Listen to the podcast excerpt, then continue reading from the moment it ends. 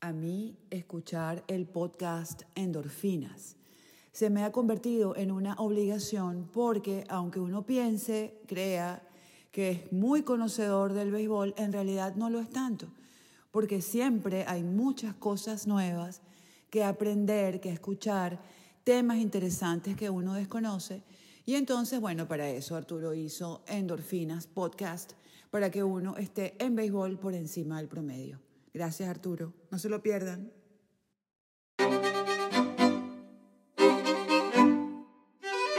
Podcast Endorfinas, descubriendo el mundo legal y gerencial del deporte profesional, con Arturo Marcano.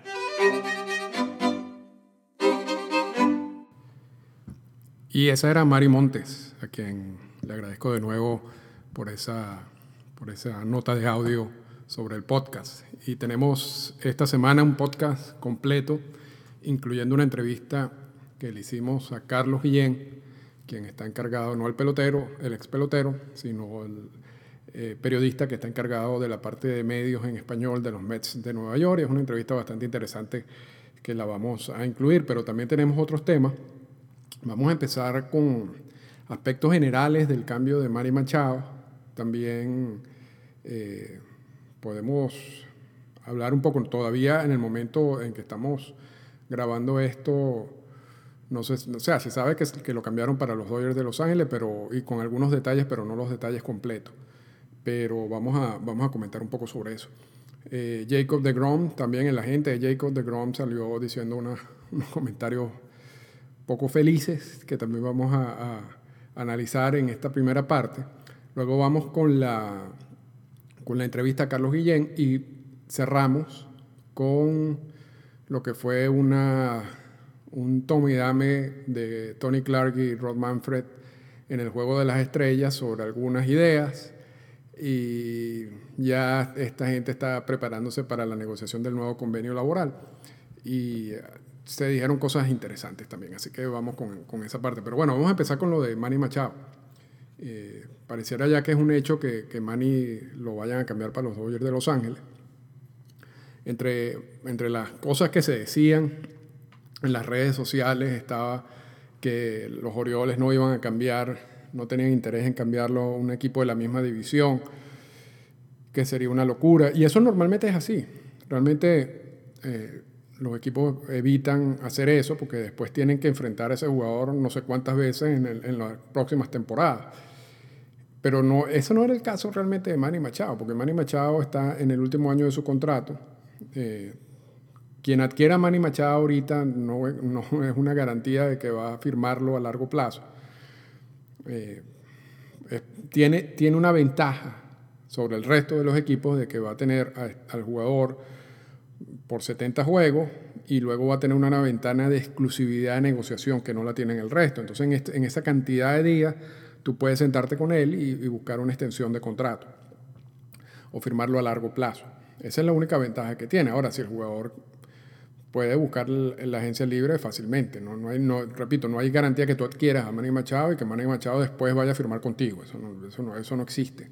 Entonces, realmente en estos, en estos jugadores de, de alquiler, como se le dice, que son jugadores en su último año de contrato y que son traspasados eh, antes de la fecha límite de cambio en esa última temporada, Re realmente existe la posibilidad de cambiarlo en la misma división. Eso no, no, no, te va a afectar tanto como equipo. Si, si el equipo de la misma división quiere ofrecerse los mejores prospectos y tú, tú estás interesado más en alguno de los prospectos que te están ofreciendo ese equipo de, de, de tu misma división.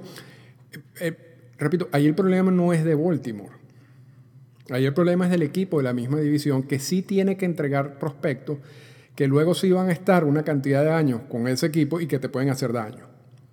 Entonces, la desmotivación no es tan, no era, yo lo considero de, de, esa manera, no era tanto desde el punto de vista de los Orioles, sino era más desde el punto de vista del equipo de esa misma división que dice, si yo entrego estos prospectos por Manny y luego tengo que enfrentar esos prospectos por los próximos 7 años, 8 años, 10 años, y me pueden hacer daño. Entonces, yo, yo lo veo más hacia ese sentido, pero de hecho en este caso no pasó, porque fueron los Dodgers, pareciera, que, que están adquiriendo Manny. Eh, se dicen a cambio de un prospecto cubano. ¿Por qué los Orioles no, no, no se aguantan hasta el final? Se quedan con Manny Machado hasta el final de la temporada, le ofrecen una oferta calificada que va a ser rechazada por Machado y luego al ser rechazada, eh, los Orioles le corresponde una selección en el draft eh, después de la primera ronda, o sea, una selección alta en el draft y todo el dinero que trae con eso. Eh, bueno, porque básicamente eso, eso es una opción. Y, el convenio laboral te, da algunos beneficios si tú como equipo te quieres quedar con ese jugador por el resto de la temporada. Cuando tú haces estos cambios, tú lo que, te, lo que buscas es acelerar eh, ese, ese proceso de reestructuración, entre comillas. O sea, en vez de irte a un draft que que tienes más riesgo y donde el pelotero puede o no puede llegar, aun cuando los peloteros que se seleccionan en las primeras rondas generalmente llegan, no siempre, pero generalmente llegan, pero no sabes qué tipo de impacto va a tener ese pelotero. Entonces, antes de irte por ese riesgo, y además es un solo pelotero, quizás los Dodgers van a dar, además del prospecto cubano, van a dar dos o tres, no se sabe. Eh, entonces, en vez de irte, en vez de agarrar el riesgo de irte por el draft, tú te vas como por una parte más segura, ¿no? Ya, tienes un jugador que tiene cierta experiencia en ligas menores, ya tiene un track record, ya tiene una cantidad de estadísticas, ya, ya tú puedes hacer una proyección un poco más clara del aporte de ese, jugador en tu organización y, es un jugador que quizás en los próximos dos años ya esté jugando para el equipo y puede ser un jugador de impacto en tu equipo. La otra estrategia implicaría quizás 5 o 6 años. Entonces, cuando hacen estos cambios, normalmente eh, uno lo que busca es acelerar ese proceso, ese proceso de reestructuración. Ahora, ¿cuál fue el error de Baltimore en todo esto? Esperar al último año de Manny Machado. Porque estos jugadores de alquiler tienen muy poco valor en el mercado y por eso no estamos viendo esos paquetes de grandes prospectos por un jugador que va a jugar solamente 70 juegos.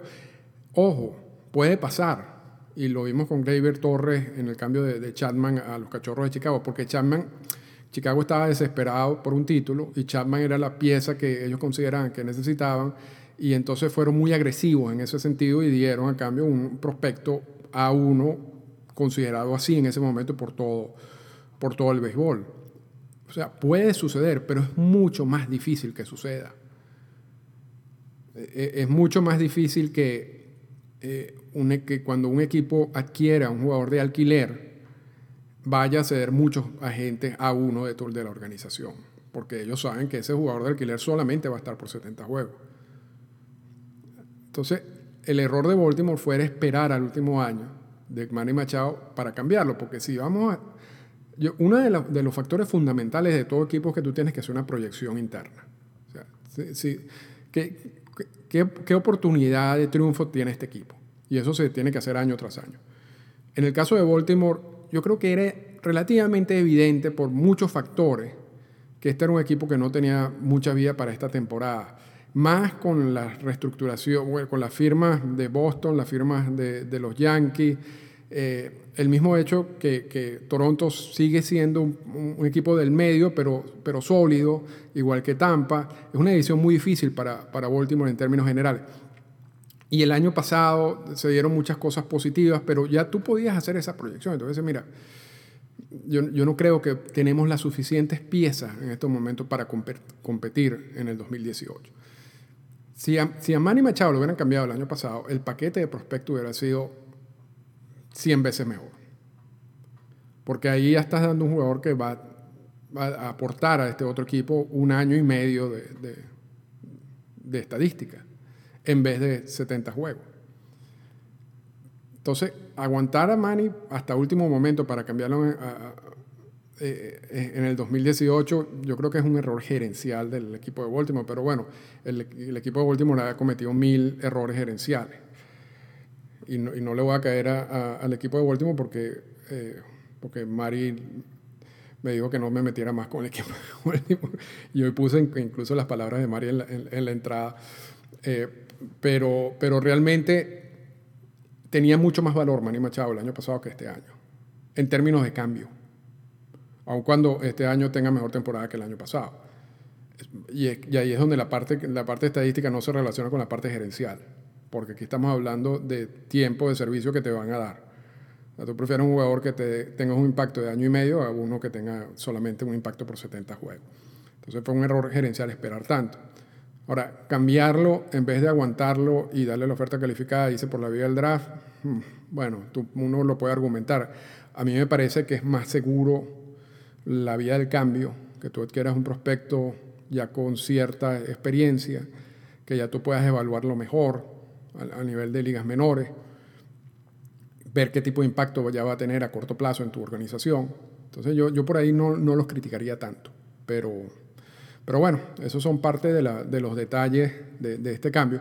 Otro, otro de los puntos anteriores para la entrevista es que Jacob de Grom, quien ha tenido una extraordinaria temporada, el agente de Jacob de Grom, salió diciendo de que los Mets de Nueva York estaban renuentes a firmar una extensión con, con su cliente y por lo tanto era preferible que lo cambiaran. Y realmente eso es un, un error garrafal de esta gente. Yo entiendo que me imagino que la gente pensará, bueno, esta es la gran temporada de Grom y puedo eh, sacarle el mayor provecho económico a cualquier a cualquier negociación que yo haga en estos momentos. Y por eso es que él quiere hacer una, una, extensión de esa relación con De Grom en estos momentos. Pero el equipo tampoco es bobo. El equipo sabe que ahorita el, precio de De Grom está en, su tope. Y como ellos tienen control de De Grom hasta el 2021, ¿qué apuro tienen los Mets de firmar una extensión? Ninguno. Ellos no están obligados a firmar ninguna extensión. La extensión se firman porque algunos equipos lo consideran como buena estrategia. Lo hacen generalmente cuando los jugadores están en esos primeros dos años de, control, eh, donde va a salirle más barato firmar esta extensión. Ya cuando el jugador se va acercando a los últimos años de control, esa extensión se convierte en básicamente en un contrato de, de agencia libre, como si fuera agente libre. Porque en los últimos años, De Grom va a ir al arbitraje salarial que le va a garantizar un salario alto. Y, esa va a ser básicamente, esa es la base de lo que sería la extensión. Entonces, cuando ya el, jugador, el equipo espera tanto, lo, mejor es simplemente que se terminen los años de control y después el jugador decidirá si quedarse con el equipo como agente libre o, o, irse para otra organización. Pero al final eso, incluso hay algunos agentes que no le gustan o a Scott Boras, por ejemplo, que, que los jugadores, su cliente firmen estando bajo control esas extensiones, pero le parece mal negocio, aun cuando el mercado ha cambiado tanto que ya no es mal negocio y eso lo hemos hablado en otro podcast anteriormente. Pero, ¿cómo un agente expone a su cliente así? A, todo el mundo, porque después vimos a DeGrom en, en todas las ceremonias del Juego de las Estrellas tratando de dar explicaciones, de que él está contento con, los de Nueva York, que, que él no está exigiendo ninguna extensión. No hay necesidad, no hay necesidad. Además, él no tiene el derecho de que le firmen una extensión, repito. Eso es una posibilidad, eso es una estrategia gerencial. Si la gerencia quiere y si la gerencia no quiere, el jugador no puede hacer absolutamente nada, ni la gente puede hacer absolutamente nada. Aquí no pueden hacerle un ultimátum a los Mets de Nueva York para que le firmen una extensión. Eso no existe, eso no existe. ¿Por qué vemos a, un agente haciendo eso? Un agente reconocido, además, que es, ¿quién va a saber? Eh, eh, y esas son las cosas que, a veces uno lo, lo, confunden de este negocio, pero, pero suceden y suceden bastante. Y, yo no lo repito, yo no creo que lo esté haciendo de mala fe, pero fue un error. Eh, es entendible de que o es ahorita cuando va a conseguir el mejor retorno por, por la por la temporada que ha tenido de Grom y que si el año que viene se lesiona, entonces lo que hoy podría valer, no sé, 100 millones de dólares, el año que viene puede valer nada. Eso, eso lo sabe todos los agentes que trabajan en este negocio. El riesgo de cuando tú estás en los años de control. Y que las extensiones te ofrecen cierta seguridad, cierta paz, porque te están garantizando un dinero a largo plazo. Entonces, si te pasa algo mañana, tú tienes un dinero garantizado. Eso es, por eso es que a algunos gente les gusta la extensión. Quizás las extensiones, el lo que te están dando es por debajo de lo que tú recibirías como agente libre. muy posiblemente sea por debajo de lo que tú recibirías como agente libre, pero es un dinero garantizado que cubre cualquier riesgo en estos momentos. Pero salir y, decir, dar ese tipo de comentarios es absolutamente inaceptable, y más por un agente que ha trabajado tiempo en este negocio. Pero bueno, son cosas que uno ve también lamentablemente a veces. Así que con estos dos puntos vamos ahora a, a la entrevista con Carlos Guillén y luego cerramos con el Tommy Daven entre Tony Clark y Rod Manfred. La entrevista.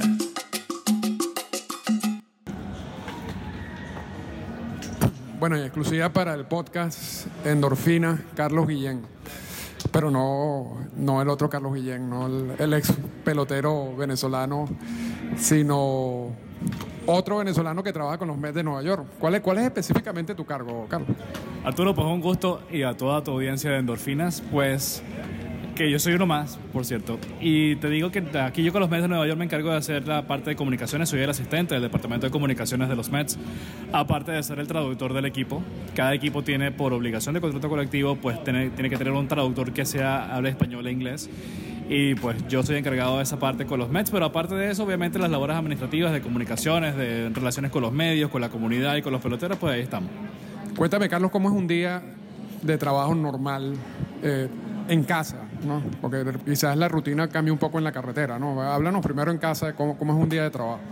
Es diferente, si hay una diferencia grande entre lo que es la carretera y lo que es estar en casa. En casa, eh, día de semana, por decirte un ejemplo, cualquier día de semana llegamos a las 9 de la mañana al estadio a preparar todo lo que va a ser el, inicio de la serie o el partido del día, o sea, hacer los game notes, que son esas hojas con toda la información que maneja la prensa, todos esos comentarios que le dan los narradores y comentaristas durante el partido Ok, muchas se la saben, pero otras vienen de la información que le proveemos nosotros a través de esas notas de prensa, con estadísticas, paquetes de información y demás. Todo eso lo preparamos a lo largo del día, además de todo lo que es la parte de organizar la, el lado de las credenciales. Cada periodista que debe llegar al estadio, que quiera cubrir un partido o entrevistar a algún jugador, debe estar acreditado. Por eso hay un proceso a través de un sistema que ha creado Major League Baseball, un sistema privado para las credenciales. Eh, pues estacionamiento, solicitudes de entrevistas con jugadores en específico, en vivo, en persona aquí en el estadio, o por teléfono para radio, o por vía, vía live view, cualquiera de esos sistemas ahora modernos para, para televisión. Pues todo eso se coordina con nosotros. O sea, hay que coordinar que el pelotero esté, que esté dispuesto a qué hora va a llegar, a qué hora va a hacer la entrevista y que esté todo listo para que el, momento pautado se haga la entrevista y no interrumpa la rutina normal de los jugadores como tampoco le interrumpa la labor a los demás comunicadores que desean también participar o hacer entrevistas a diversos jugadores. Pero todo eso lo organizamos nosotros, entre otras cosas. Y obviamente el partido arranca a 7 y 10 de la noche. nosotros abrimos el clubhouse en los medios de comunicación a las 3 y 10 para que la prensa esté 50 minutos en el, en para tener la oportunidad de entrevistar a los jugadores adentro con calma. Y a las 4 de la tarde hacemos una conferencia de prensa con el manager. Eh, ahí él atiende a los medios de comunicación y el primer día de cada serie en casa, el gerente general del equipo, este, o en nuestro caso específico, recordemos que Sandy Alderson pues, se separó de cargo hace una semana por razones de salud y le deseamos mucho bien. Pues ahora hay una especie de comité entre tres asistentes de gerente general, pues cada uno, me imagino que irá a atender una, una gira cada quien a los medios de comunicación antes del manager el primer día que regresamos de, de la carretera. Luego arranca a las 7, todo fluye normal y después de que se acabe el partido, a la hora que sea, 10 minutos después abrimos el Clubhouse nuevamente para la prensa para que le llegue a toda la audiencia las opiniones e impresiones de jugadores después del partido y el manager también habla ante los medios de comunicación en una conferencia de prensa 15 minutos después del partido. Uno viene, viene saliendo de ahí más o menos 12, 12 y media, 1 de la mañana, habiendo llegado a las 9 para hacer lo mismo el día siguiente. Eso es, la gente, eso es la cosa que la gente no, no maneja, ¿verdad? Porque ellos dicen, uno no se encuentra la gente en la calle y dice, bueno, para mí es un sueño trabajar en las grandes ligas, ya sea en la oficina o como jugador. Pero más que todos los comentarios que a mí me dicen en, en la oficina, ¿no? Y el ritmo de trabajo que tienen ustedes como empleados de los equipos es una cosa, primero, extenuante y después que es que es una temporada muy larga. No, no, no, no, no puedes respirar, básicamente, eh, eh, no, no, no, tienes un tiempo para respirar, ¿no? Yo, eh, te ha pegado, es tu primera temporada y quizás todavía estás emocionado por el, por el cargo y todo eso, pero en algún momento te ha pegado el cansancio. me pegas en la casa, en la carretera no tanto, porque sucede que como tú sabes el horario de, de jugar en casa es bastante exigente, en la carretera cambia. Es decir, lo que hacemos durante todo el día, en, la, en el día haciendo los game notes, las, eh, hojas con la información para los medios de comunicación, eso, esa hora se cambia, yo lo hago llegando al hotel después del partido. Si yo me acuesto una, dos, tres horas después del partido, porque tengo la posibilidad de pararme tarde el día siguiente porque el autobús sale a la una o dos de la tarde hacia el estadio, dependiendo de la hora de juego. Entonces tengo chance de dormir más y lo disfruto más porque me puedo, puedo saber que son las 10 de la mañana y puedo seguir enrollado en la sábana sin tener ningún tipo de remordimiento de que tengo que estar en la oficina, en el estadio, porque yo sé a qué hora sale el autobús. Este, y entonces me da chance de descansar. Estando en casa es mucho más exigente porque sí que cumplir unos horarios bastante estrictos, de llegar a las 9 de la mañana hasta después del juego. Y ahí sí es cuando cambia la cosa, ¿no? Obviamente cuando uno es un club uno debe atender a los demás de la mejor manera y eso tiene más presión, más tensión y más coordinación de muchos departamentos. En los Mets de Nueva York somos 250 personas trabajando en la oficina. Uno puede pensar que son nada más el gerente general, el dueño, los de comunicaciones y la gente de boletería. No. Somos 250 personas nada más en la oficina, sin contar los empleados de las tiendas, los empleados de los restaurantes y demás. Entonces, para coordinar todos los departamentos y que todo salga bien, la puesta en escena que viene siendo el partido es bastante exigente coordinar todo eso para que todo salga bien y afortunadamente todos los días sale bien. Lo único bueno también, Carlos, es que eh, realmente, a diferencia de lo que pasaba en los 70, los viajes hoy en día de los equipos de Grandes Ligas son todos de lujo, ¿no? Son, son- a, pesar de que a veces salen en unas horas muy tarde de, un- de un- de- una ciudad a la otra y llegas a la madrugada eh, a la otra ciudad, pero todo lo que es la, eh, el vuelo en sí y los hoteles donde se quedan, por lo menos los ayuda a, mantenerse fresco, ¿no? Eh, ¿Es así o no es así? Por eso que te digo que la carretera lo disfruto mucho más, porque que de verdad sí. O sea, hay unos requerimientos que tienen que cumplirse de parte de los equipos para con los jugadores y es darles hoteles de buena calidad, transporte de buena calidad. Y obviamente nos, en cada ciudad nos quedamos en los, los mejores hoteles, con, con, con alto nivel de evaluación de parte de las empresas encargadas de darle el rating a los hoteles. Y no me puedo quejar. O sea, tener la oportunidad de tener una, una habitación que es el tamaño de mi casa en Miami, o sea, para mí solo es una cosa que no la puedo comprar. Eh, y tener la ventaja de que, oye, o sea, estoy fuera de mi casa, sí, pero tengo un un gusto, tengo una comodidad bastante grande, eso es un extra bastante positivo. Claro, porque es que, repetimos, la temporada es demasiado larga. Son ciento, y lo estábamos hablando ayer, 162 partidos en 180, y- ¿cuánto? 85 días. 185 días, o sea, básicamente son seis meses entre la casa y la carretera o viaje, eh, eh, que para el pelotero es exigente, pero para la gente de la oficina también es exigente. Entonces, ese tipo de comodidades por lo menos ayuda a mantenerse mentalmente, au- aunque yo me imagino que habrá gente que le pega, sobre todo al final de la temporada, ¿no? No es demasiado, de- demasiado juego. Este, pero eso es una cosa que tú me dirás de aquí a varios años, cuando, cuando ya tengas 10 años de, en este trabajo, ¿no? Sí. Cuéntame de alguna, tu primer día de trabajo, que eso siempre a mí me llama la atención, que los nervios, eh, cuando, cuando fuiste, tú eres una persona que estaba en los medios de hace tiempo, ¿no? No, no, no, no, esto no es un- lo estás haciendo por primera vez en las grandes ligas, pero ya tienes eh, experiencia en, en este tipo de trabajo en Venezuela, por ejemplo, y en, y en Miami. Pero cuéntame ese día. ¿no? Fue, fue bastante extraño porque fue un primero de febrero. Estaba yo re- había llegado la noche anterior de un vuelo de Miami a, a Nueva York y el primer día que tenía que reportarme era el primero de febrero. Ya estaban todo casi listos para arrancar Spring Training, que arrancaba una semana después. A nivel de oficina, los jugadores se reportaban días después, pero a nivel de oficina arrancábamos el 10 de febrero. Entonces fue llegar a no hacer nada. Arturo, de verdad, llegué y me senté, conocí a la gente, eso sí, me presentaron a todo el mundo, de los cuales cuyos nombres me acordaré de dos, de verdad. Porque te presentan a todo el mundo y todo el mundo te da la bienvenida de la mejor manera, pero ese primer día de trabajo yo estaba muy nervioso, muy ansioso, sabía que tengo, tenía y tengo un gran reto por delante que es dar la cara por nosotros y abrirle puertas a los que vienen atrás.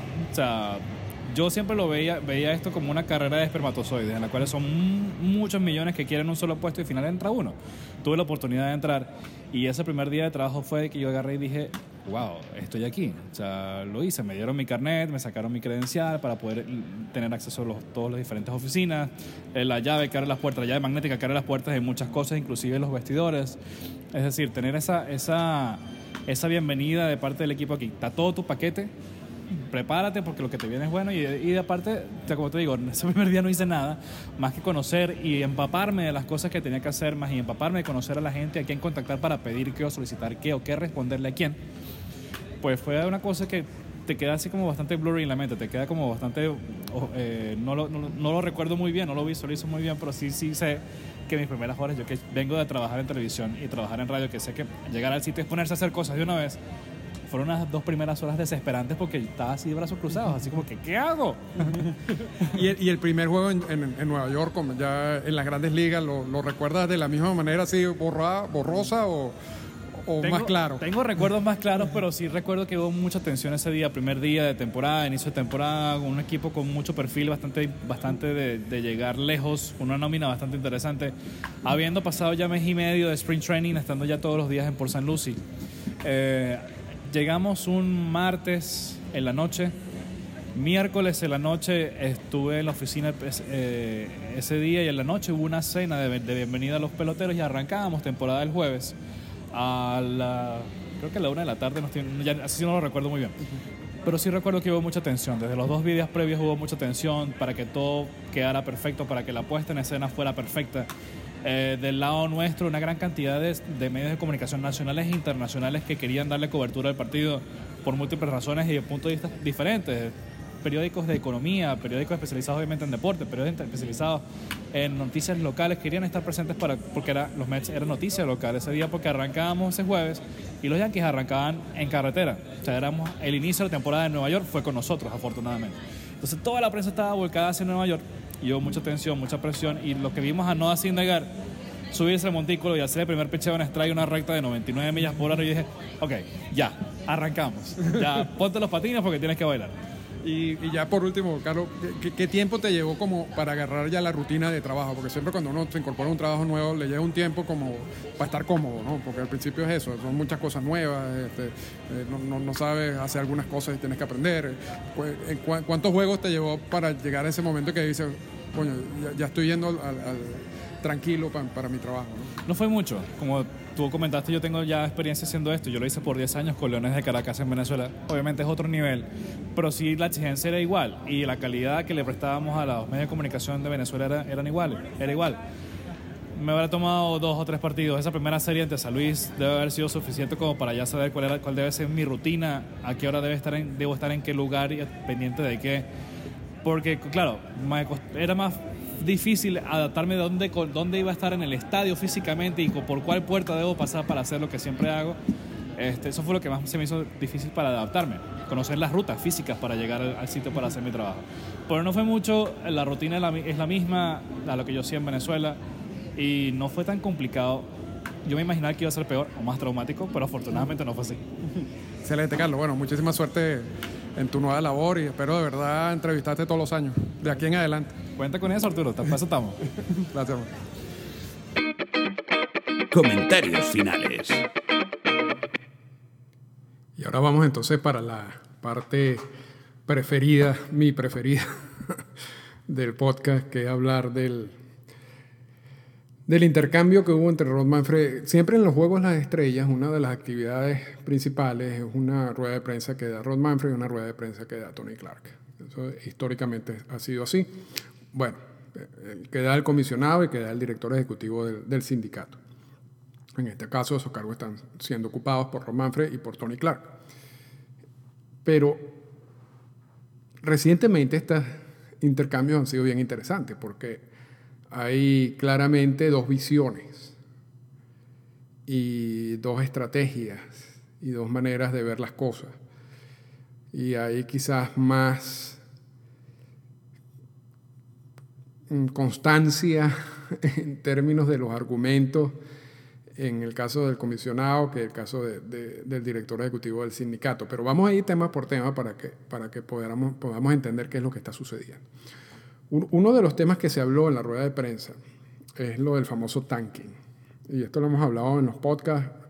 En resumidas cuentas, es eh, en el béisbol se le conoce como tanking o la aplicación de ese término en béisbol es que los equipos prefieren no invertir en nómina eh, a corto plazo en- para una temporada, para la, la- la siguiente temporada, porque saben que van a estar en mitad de tabla, eh, firmar agentes libres en esas circunstancias no lo, va a no lo va a sacar de esa mitad de tabla y al estar en la mitad de la tabla no va a recibir los beneficios que contiene el convenio laboral. Entonces, es preferible no hacer ese tipo de inversión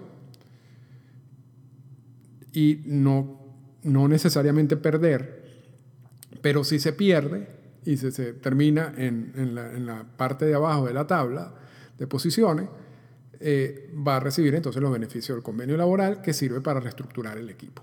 ¿okay? Eso es más o menos la estrategia que hizo los Astros de Houston, los Cachorros de Chicago, varios equipos. Eh, hay unos que les ha funcionado, hay otros que no les ha funcionado. Pero la motivación principal está en que ¿para qué voy a gastar si no voy a llegar a ningún lado? Y prefiero, en dado caso, darle oportunidad a los jugadores jóvenes. Si hacen una buena labor, perfecto. Si no hacen una buena labor, porque tengo muchos huecos en ese roster, bueno, voy a terminar en una posición en el roster que me va a permitir una cantidad de beneficios del convenio laboral y esa cantidad de beneficios lo voy a usar para reestructurar el equipo. Eso es lo que quiere, eso es el tanking, básicamente. Y de eso se habló mucho, sobre todo en este periodo, en el último periodo de, firma de agentes libres, porque muchos equipos mmm, optaron por no firmar a nadie. O se les puso difícil a muchos agentes libres firmar contratos. Lo interesante de todo esto es que en, marzo de este año, Tony Clark y el sindicato sacaron, perdón, en febrero, el 6 de febrero de este año, sacaron un, un comunicado de prensa eh, hablando del tanking. Y esto, era lo que, esto es lo que decía el comunicado de prensa en español. Eh, en una semana Lanzadores y receptores comenzarán a llegar a los campos de entrenamiento en la Florida y Arizona. Un número nunca antes visto de peloteros de gran talento siguen sin trabajo en una industria en donde los ingresos y los valores de las organizaciones están en su punto más alto. El entrenamiento primaveral siempre ha sido asociado con una nueva esperanza eh, para la nueva campaña que viene. Este año una abundancia de equipos están eh, luchando para llegar por el último lugar. Esta actitud es una violación fundamental entre los, eh, entre los equipos y sus fanáticos y también una amenaza a la integridad del deporte. Un poquito mal, mal redactado el comunicado de prensa, pero vamos a repetir la última parte. El entrenamiento primaveral siempre ha sido asociado con una nueva esperanza por la nueva campaña que viene. Este año una abundancia de equipos está celebrando una carrera para terminar en el último lugar. Esa actitud es una violación fundamental entre los equipos. Esto lo dijo Tony Clark a través de un comunicado de prensa en febrero, diciendo los equipos eh, están compitiendo por terminar de último. Ahorita, Clark dijo lo siguiente.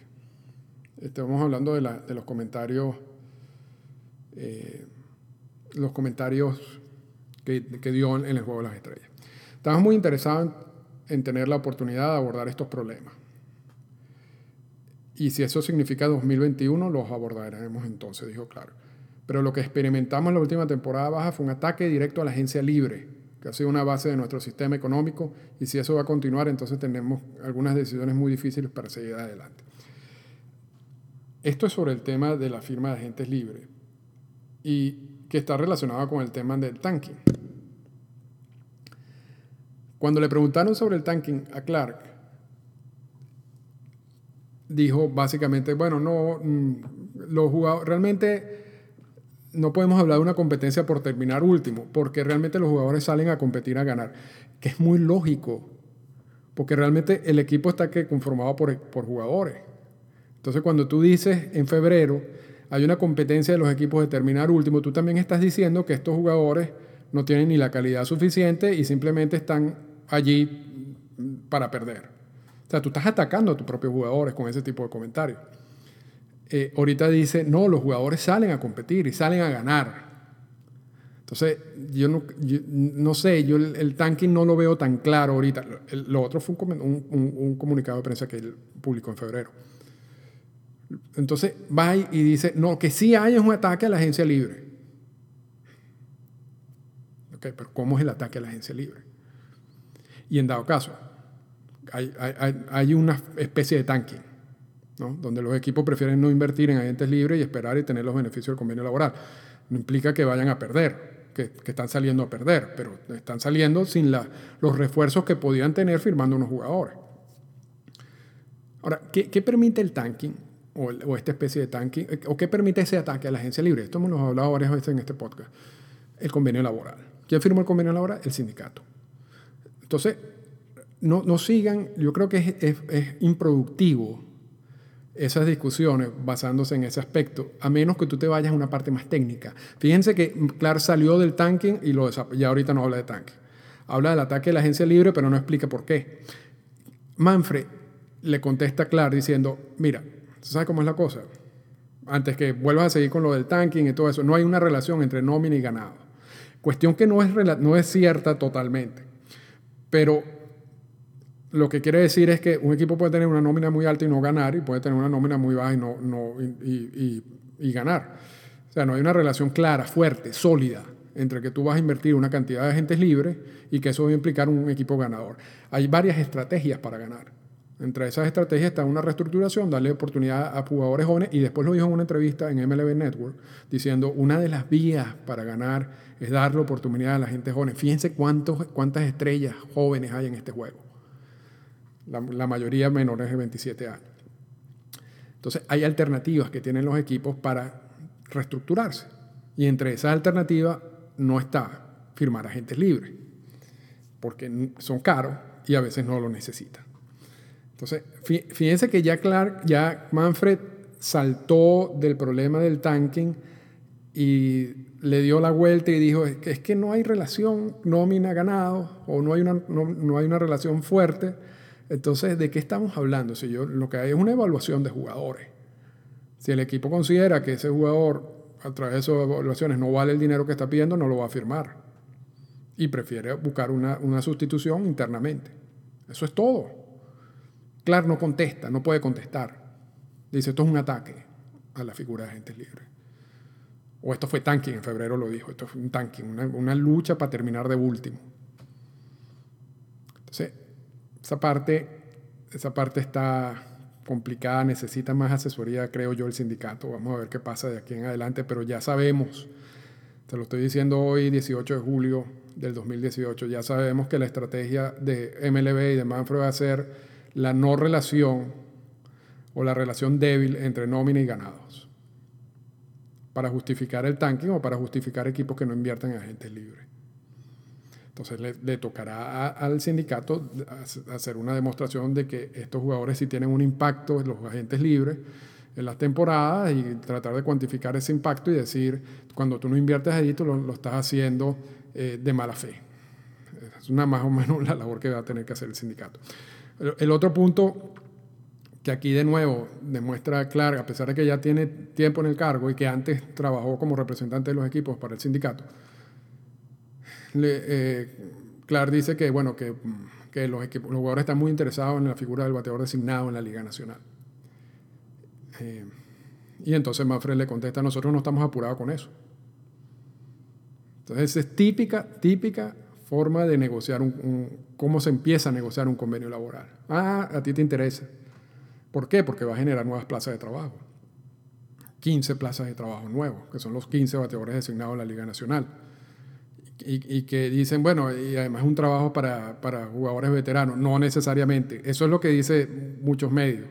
Pero yo no creo que la, la forma como se está jugando el béisbol en día, eso es un, un, un, puesto adicional que lo, lo, va a cubrir el que el equipo considera que debe cubrir ese puesto. No necesariamente un pelotero veterano que tú firmas para que sea el, el bateador designado durante toda la temporada. Puede ser, pero no necesariamente.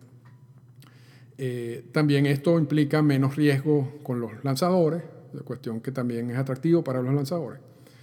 Y entonces es evidente, tiene, tiene, un, tiene los jugadores deben estar contentos con esa posibilidad y siempre lo han estado. Eh, ha sido algo, ha sido un punto en mesa de hace mucho tiempo por parte del, sindicato. Ahora, no, no expongas las cartas tan fácilmente.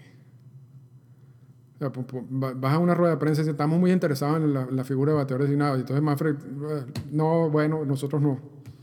Entonces, ¿qué va a pasar? Que cuando viene el convenio laboral dirá, bueno, tú estás interesado en el bateador designado, ¿verdad? Ah, ok. Entonces yo estoy interesado en que, no sé, en estos cambios. Te doy lo que, yo, lo que a mí me interesa, o sea, lo que te doy el bateador designado por lo que a mí me interesa. Entonces, yo no sé, de repente hay muchos puntos en los cuales Clark puede negociar y entonces considero que la parte del bateador designado es un punto muy sencillo y entonces digo, bueno, vamos a ponerlo aquí, vamos a enseñar la carta de una vez. Se la ha podido guardar o lo ha podido plantear de otra manera, pero ya, ya se sabe ya se sabe exactamente cuál es uno de los puntos que le interesa al sindicato y que, que tiene eh, fuerza por parte de los sindicatos, o, por parte de los jugadores. Hay, presión, si se quiere, por parte de los jugadores. Eh, son cosas, yo no sé si eh, siguen siendo novatadas, si siguen siendo malos mal asesoramientos, pero en fin, seguimos viendo este tipo de errores, si se quiere. ¿no? Vamos a revisar aquí cuál otro punto de la rueda de prensa.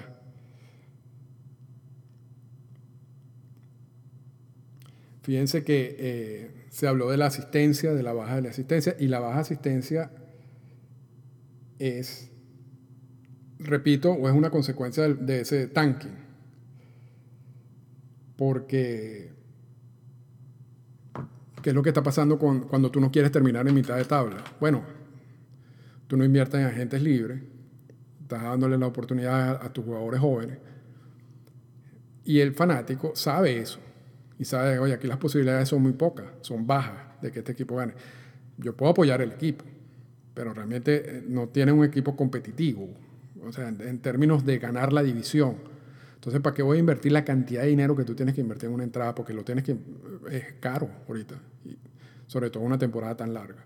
Entonces hay muchos fanáticos que prefieren esperar a que el equipo ya esté más cercano a ser un rival del campeonato de la división o del wild card para ir al, estadio. Entonces Manfred dice que la baja de la asistencia es más que todo por problemas del clima en el primer mes de la temporada, cuestión que es verdad.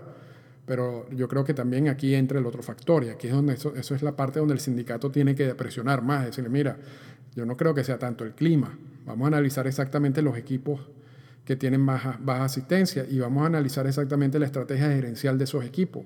A los fanáticos no les gusta la estrategia gerencial. O se van a incorporar a esa estrategia gerencial cuando el equipo ya esté más cercano como a su, a, su mejor versión y no hacer eh, un, caldo de experimento con los jugadores nuevos. No que, no que los jugadores no vayan a salir a ganar, por supuesto que van a salir a ganar, pero quizás no estén totalmente preparado para luchar por la división. Entonces, ¿para qué voy a pagar por eso? Prefiero verlo desde mi casa. Entonces, esto es una de las consecuencias eh, de eso. Pero, pero bueno, no vimos, no vimos a Clark hablando de esto. Y por último, Manfred sigue hablando de, una cantidad de cambios en el juego, eh, modificaciones en los chiefs defensivos, eh, acelerar el juego de distintas maneras. Eso todo va a tener que recibir en algún momento aprobación también del sindicato y vamos a ver cuál es la posición de ellos, que hasta ahora ha sido por lo menos la que dijo Clark en febrero, que bueno, vimos lo de Tanking, cómo cambió. Eh, Clark a muchas de las ideas no les gusta. Vamos a ver si ahorita sí les gustan. O pueden, a través de los intercambios de aspectos, ceder en una de esas ideas de Manfred a cambio de algo que, más, que le interese más al sindicato. Eh, eh, eso también trabaja, se, funciona de esa manera. Así que eh, eso fue el, intercambio de en el juego de las estrellas entre Manfred y Tony Clark. Seguimos insistiendo que pareciera que Manfred, por su experiencia en las negociaciones de los convenios laborales, por el grupo que lo asesora, por estar trabajando constantemente en estos temas, pareciera que está más claro y más preparado para responder estas preguntas que Tony Clark, aun cuando Tony Clark también debería estar preparado sobre estos temas, ya tiene tiempo en eso. También tiene un grupo de asesores interesantes e importantes allí. había una reestructuración interna en el sindicato. Eh, sin embargo, yo no sé si es un problema de comunicación, si es un, un problema de cómo, cómo dar las ideas, si es un problema de utilizar las palabras que no son, si es un problema de ser demasiado abierto con los medios de comunicación en temas en que no necesariamente hay que ser abierto o hay que ser muy honesto, tú te puedes guardar ciertas cosas para, para otro momento, pero, pero yo creo que eh, en, este, este round lo ganó Manfred de nuevo y ya van varios rounds que lo está ganando Manfred. Yo, yo espero que en algún momento eso cambie porque es importante tener un sindicato fuerte y un, sindicato que sirva de balance a la fuerza que tiene las grandes ligas. Y con eso lo dejamos hasta la semana que viene. Esta fue una presentación del podcast Endorfinas. Para comunicarse con nosotros, escríbanos a las siguientes cuentas en Twitter. Arroba Arturo Marcano y arroba Endorfinas Radio.